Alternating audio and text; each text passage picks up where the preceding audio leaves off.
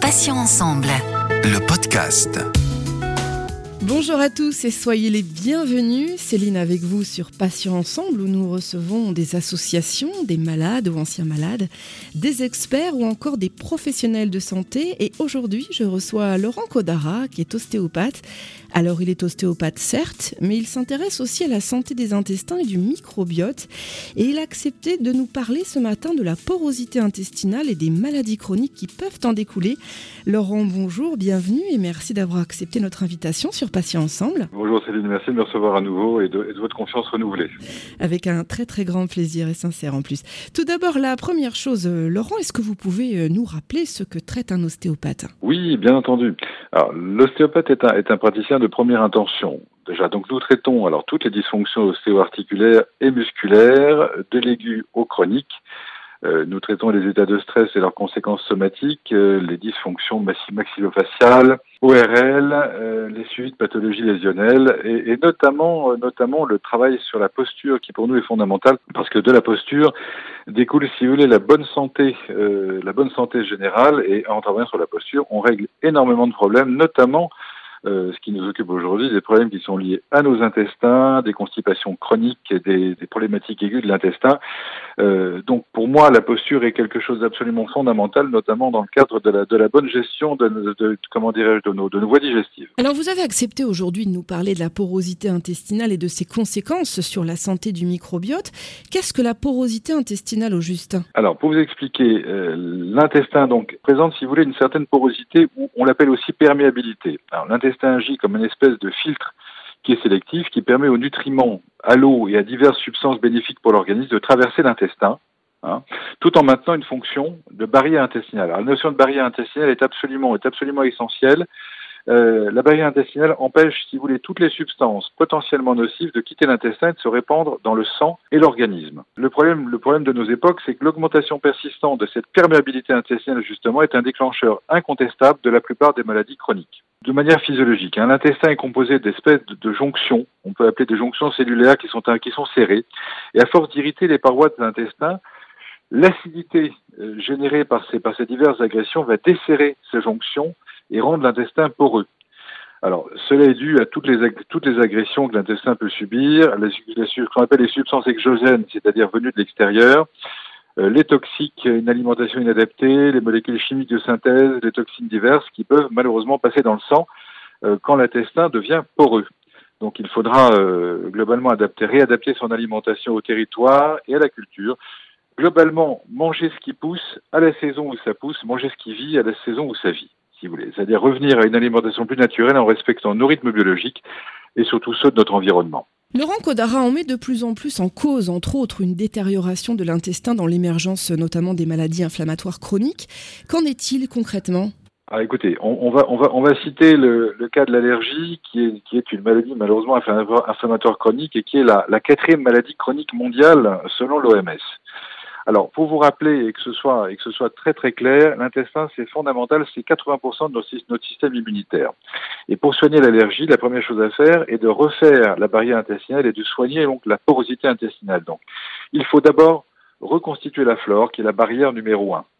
Il y a différentes familles de flore, donc de flore intestinale, si vous voulez. Donc, il faudra adapter euh, certains certains compléments et médicaments qu'on appelle les probiotiques. Euh, pour rappel, 70% de la sérotonine est produite par l'intestin. La, sérotonine, c'est l'hor- c'est l'hormone du sommeil. Elle est sécrétée directement par l'intestin. On peut imaginer, si vous voulez, les liens très précis qu'il existe entre notre intestin et la qualité de notre sommeil. Il y a également le facteur, ce qu'on appelle le facteur psychologique, l'influence de l'environnement, qu'on appelle l'épigénétique, qui influence directement nos gènes. Et ce que l'on dit, c'est que la maladie auto-immune résulte d'un dysfonctionnement du système immunitaire qui s'attaque aux constituants normaux de l'organisme. Donc, le système immunitaire se retourne contre nous. Alors, il se retourne contre nous avec des maladies comme l'asthme, mais des maladies plus graves comme, des maladies auto-immunes, type diabète de type 1 qui détruit le pancréas, la sclérose en plaques ou encore la polyarthrite rhumatoïde. Euh, on peut citer un exemple, si vous voulez, c'est le, le peuple. Il y, a, il y a un peuple qu'on a découvert dans les années 50 qui s'appelle le peuple Hunza. Euh, les Hunza vivaient dans une vallée de l'Himalaya complètement en autarcie, isolés du monde, avec une production locale et des réserves souvent épuisées avant la nouvelle récolte. Donc, si vous voulez, les Hunza connaissaient des périodes de jeûne, connaissaient des périodes de restriction, et on s'est aperçu que ces gens-là, alors jusqu'à leur découverte, euh, vivaient de manière, de manière, de manière plus que centenaire. Ils avaient une proportion de centenaire complètement hallucinante par rapport à, par rapport, si vous voulez, à la, aux populations euh, courantes dans les, dans les années 50. Malheureusement, quand ils ont été découverts, ils ont découvert également la civilisation avec la graisse, le sucre et leur espérance de vie s'est complètement réduite. Voilà. Donc, on voyait les liens que l'on peut faire entre l'alimentation, entre, entre, entre l'intestin, euh, entre la qualité de la digestion c'est malheureusement c'est déterminant. Quels sont les facteurs qui risquent d'accentuer une porosité intestinale déjà installée? Ce que ça implique surtout pour l'organisme, effectivement. Alors les signes, euh, les signes. Vous avez, vous avez les premiers signes, c'est ce qu'on appelle la dysbiose intestinale. La dysbiose intestinale est un déséquilibre de la flore, de la flore intestinale, donc avec des ballonnements, de l'acidité, des remontées acides, des choses un peu désagréables.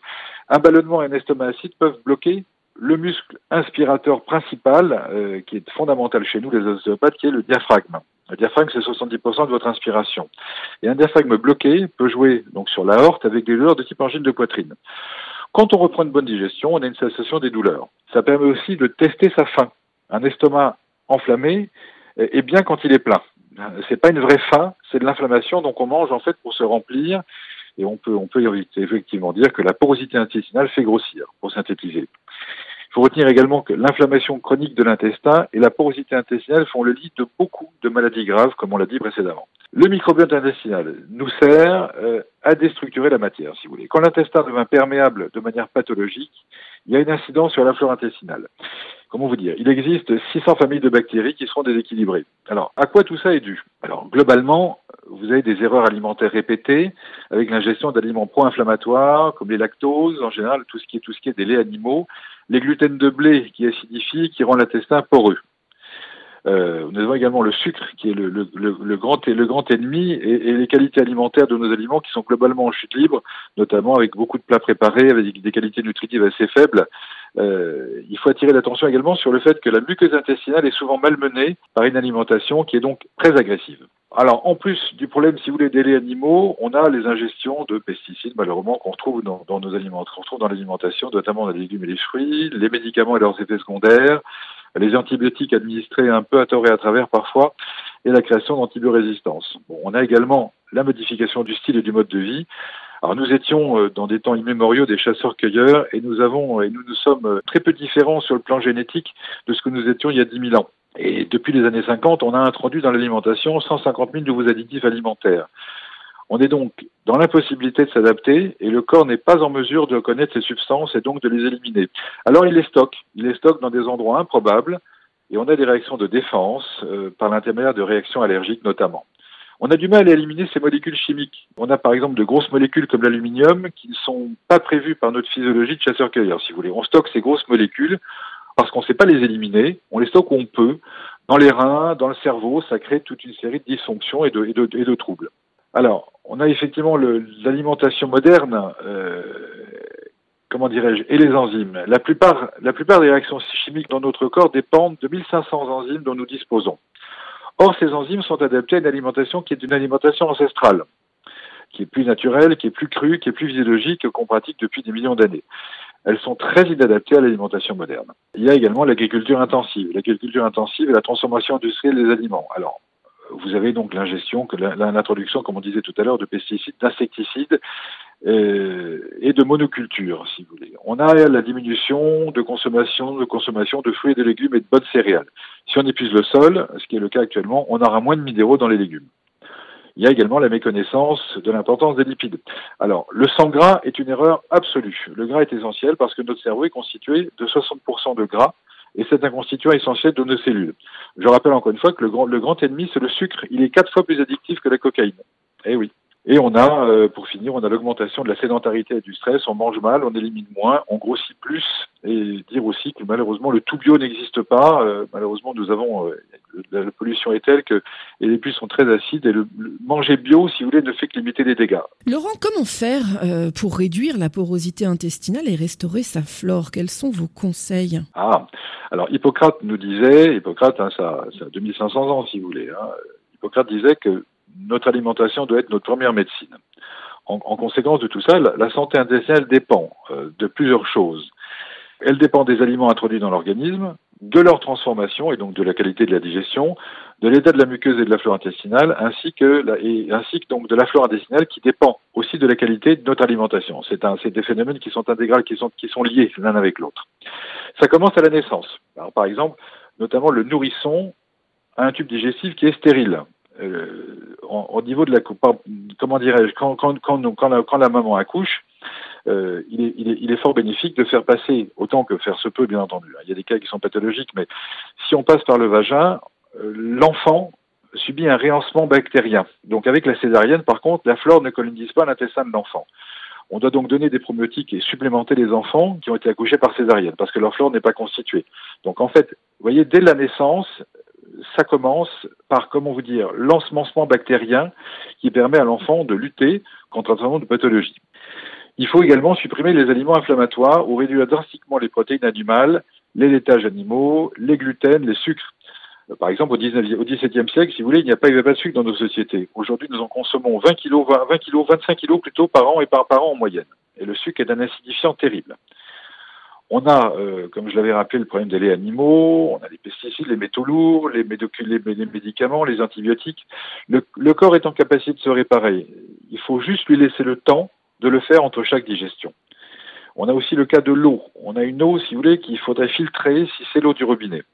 Alors, l'eau du robinet est potable, mais elle contient quand même plus de 40 variétés de substances toxiques diverses, notamment on y trouve des nitrates, du chlore, on trouve des sels d'aluminium, on a du cuivre, du plomb, des fibres d'amiante de mémoire, des hormones de synthèse, des médicaments. Euh, il faudrait donc consommer des eaux filtrées. Euh, il y a des filtres à osmose inverse qu'on trouve effectivement dans le, commerce qui sont extrêmement bien faits avec des membranes extrêmement fines qui retiennent tout, ce, tout cela. Ou consommer des eaux faiblement minéralisées pour ne pas fatiguer le rein. Ou éventuellement, le cas échéant, si on le peut, des eaux pures de source. On a euh, des super aliments comme les graines germées, les algues, les jus verts de légumes qui sont, euh, qui sont exceptionnels pour la reconstruction de l'intestin. Euh, il faut faire attention également aux associations alimentaires. Alors par exemple, les légumes et les protéines, euh, c'est bon. Les légumes et les amidons, c'est bon. Les légumes et les lipides, c'est bon aussi. Les légumes et les fruits, c'est bon, mais par contre, il faudrait éviter euh, tout ce qui est protéines et amidons, protéines et fruits, protéines et amidons. Et consommer beaucoup d'oméga 3. Les oméga 3, on les trouve, on les trouve notamment dans les, dans les poissons. Alors, il faudrait consommer plus de petits poissons que de gros poissons. Les gros poissons, comme le thon, comme le saumon, sont assez riches en métaux lourds. Donc consommer des petits poissons type sardines, harengs et anchois, ce genre de choses. Il faudra également respecter ce qu'on appelle l'équilibre acido-basique, euh, l'équilibre acido-basique du corps, et éviter les aliments acides. Euh, l'acidification de l'organisme peut provoquer certains troubles, euh, notamment l'acidité gastrique et notamment une inflammation intestinale euh, avec toute une série de, de, de, choses diverses comme la dépression, douleur, sensibilité aux infections, on a des calculs rénaux, euh, vous voyez des irritations cutanées, des mycoses, mais l'équilibre acido-basique, l'équilibre est, est, absolument essentiel pour l'organisme. Donc il faut corriger un terrain acidifié tout de suite et réduire l'inflammation. Alors si on corrige effectivement plutôt un terrain acidifié, on réduit l'inflammation intestinale. Et tout ça, ça se fait par l'alimentation. Donc on réduit les aliments acidifiants. Alors quels sont-ils hein? Par exemple, vous avez euh, tous les aliments très riches en protéines, euh, notamment les viandes rouges, la viande de porc, les, certains laitages. Euh, nous avons le café est acidifiant, le tabac est très acidifiant, donc et augmenter les aliments alcalinisants comme les fruits, les légumes, les noix, les graines, tous les aromates, tout ce qui est riche en potassium, qui est un, qui est un, alcalinisant naturel, comme le cumin, le curry, le gingembre, le poivre. Voyez. Et tout ça, tous ces, tous ces aliments sont des pourvoyeurs de, de, de ce qu'on appelle la base, c'est l'opposé de l'acidité, qui servent à neutraliser les acides. Et en, troisième temps, nous avons euh, d'améliorer la digestion, qui est fondamentale. La, la mauvaise digestion est une cause majeure d'acidification du corps, et on revient en fait ici, pour rappel, à favoriser toutes les maladies auto-immunes comme vu précédemment. Il ne faut pas oublier effectivement le cas échéant, de, si on le peut, de se faire supplémenter en vitamines et en minéraux, euh, à bonne dose, hein, euh, en faisant des, des, choix qualitatifs, et ne pas hésiter à prendre parfois des compléments alimentaires à base de ligo-éléments pour rééquilibrer une alimentation carencée par les produits, par les produits industriels. Et encore une fois, je répète, hein, pro protéger l'intestin surtout avec des oméga 3 et ne pas hésiter à les mettre au repos en faisant des espèces de monodiètes, des jeûnes segmentaires. Alors, je vais citer très rapidement les, les, les meilleurs aliments probiotiques, parce que les probiotiques, ça, ça, ça aide à réensemencer l'intestin, si vous voulez. Bon, vous avez les yaourts euh, de qualité fermentée, hein, notamment comme le kéfir, qui est une boisson fermentée. Euh, on, fait, on, fait ferment, on fait fermenter des grains de kéfir dans du lait. ou dans du jus de fruits. Alors c'est assez facile à faire. Vous avez la choucroute, qui est un chou râpé et qu'on fait fermenter avec des, lactobacilles. Vous avez ce qu'on appelle la soupe miso, qu'on trouve chez les, dans les restaurants japonais notamment. C'est un condiment qui est obtenu par la fermentation du soja. Vous avez le kimchi. Le kimchi, c'est un plat qui est d'origine coréenne, qui est fait à base de légumes fermentés. Et vous avez les cornichons qui sont des concombres. Alors les cornichons sont des concombres récoltés avant maturité, dont la fermentation produit des effets probiotiques sur l'organisme.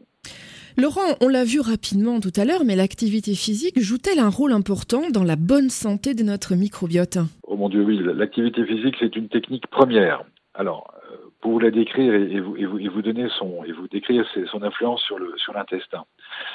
Alors, le mouvement créé par l'exercice physique entraîne alors en toute priorité le système locomoteur et toutes les grandes fonctions de digestion notamment, de respiration, de circulation et d'élimination et notamment toute la circulation interne, le sang, la lymphe, les sérums, si vous voulez. L'exercice physique aide l'organisme à l'élimination à travers, si vous voulez, la stimulation de tous les émonctoires. On a les cinq grands émonctoires, on a notamment les poumons, mais on a la peau, on a le rein, on a, on a l'intestin. Et donc tous ces organes permettent effectivement d'éliminer ce qu'on appelle, ce qu'on appelle tous les déchets acides et les déchets collants. Euh, on a euh, une augmentation de la chaleur dans les parties actives, notamment dans, les muscles qui vont consommer leur sucre de réserve.